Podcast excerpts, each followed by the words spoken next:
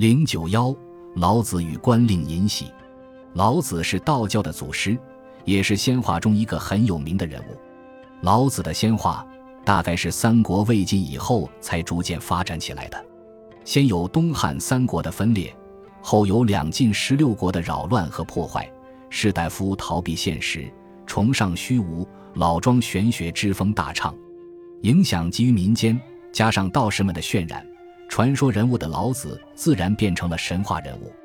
记载老子神话事迹最完备的，自然首推葛洪《神仙传》卷一的《老子》一篇，但也正如同卷《彭祖》篇一样，其中糟粕太多，所可录的只有开头一段：“老子者，字伯阳。”楚国苦县曲人里人也，其母感大流星而有身，虽受其天然，见于李家，犹以礼为姓。或云老子先天地生，或云天地之精魄，盖神灵之属。或云母怀之七十二年乃生，生时剖母左腋而出，生而白首，故谓之老子。或云其母无夫，老子是母家之姓。或云老子之母。是至礼树下而生，老子生而能言，指礼树曰：“以此为我姓。”即使是这一段，也看得出来是谬幽之谈，一说纷纭。不过，倒也还符合神话因素附会在一个传说人物身上时他自身的规律。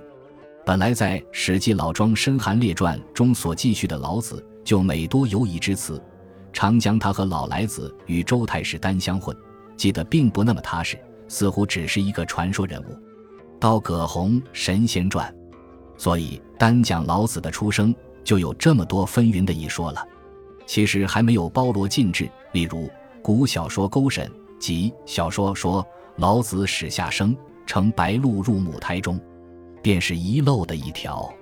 至于老子之所以名叫老子，《神仙传》有很好的解释：生而白首，故谓之老子。这是一条。时俗见其久寿，故号之为老子，这又是一条。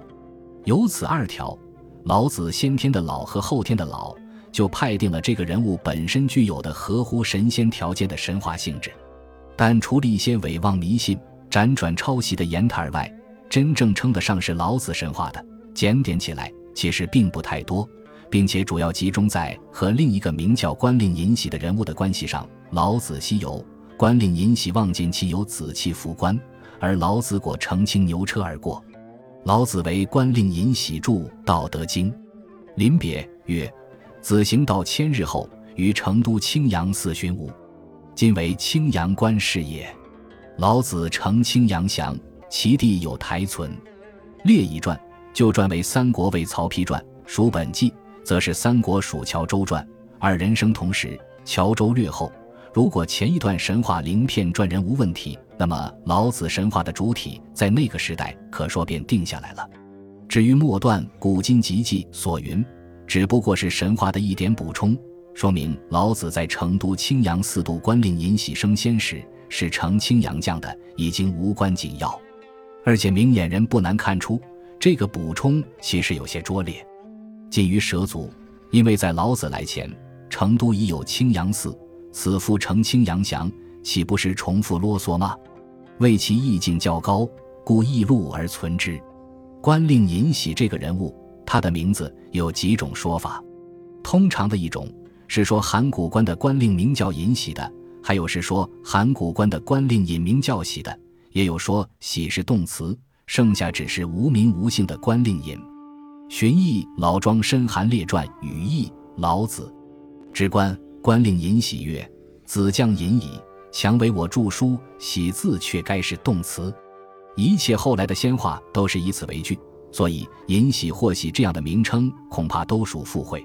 这个人物实际不过是个没有名姓、只有官职称谓的传说人物。在这个人物的身上，后来也附会了一些神话的因素，如《太平御览》卷五六引《官令内传》说，官令尹喜生时。”其家堂陆地自生莲花，光色鲜盛。列仙传卷上说：“喜内学，常服精华，引得修行，时人莫知。”老子西游，喜先见其气，只有真人当过，物色而遮之，果得老子。至于尹喜怎样物色而遮之，则以《太平御览》卷六六一引三一经说的最形象具体。即老子度官，喜先借官吏曰：“若有翁乘青牛，薄板车者，勿听过。只以白之果至，喜待印绶，设失事之礼。老子重辞之。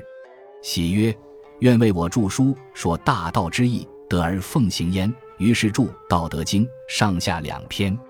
这就是说。”老子位置官时，尹喜已由望气知道其将至，说明他本身已先具备了学道的根基。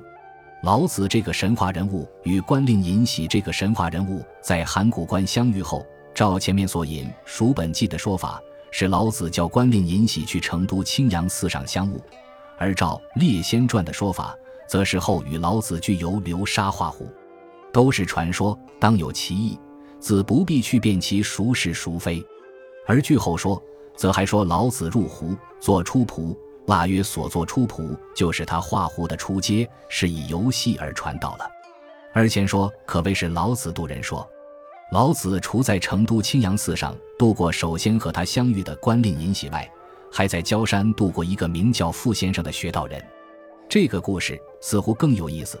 傅先生入焦山七年，老君与之木钻，始穿一担，后五尺。云穿此便当得道，其人昼夜钻之，积四十七年，钻进石川，遂得仙丹升天。这段记叙原见陶弘景真告真命寿，文较繁，故引此结文。从以上所引可见，他穿的虽是仙化外衣，骨子里却是有着神话的精神实质。他教人研求真理，当如木钻钻磐石，既需苦钻，也得巧干，持之以恒。操之以刃，不管时间多长，木钻终能钻穿磐石。像老子这样的渡人，还是有足多者的呀。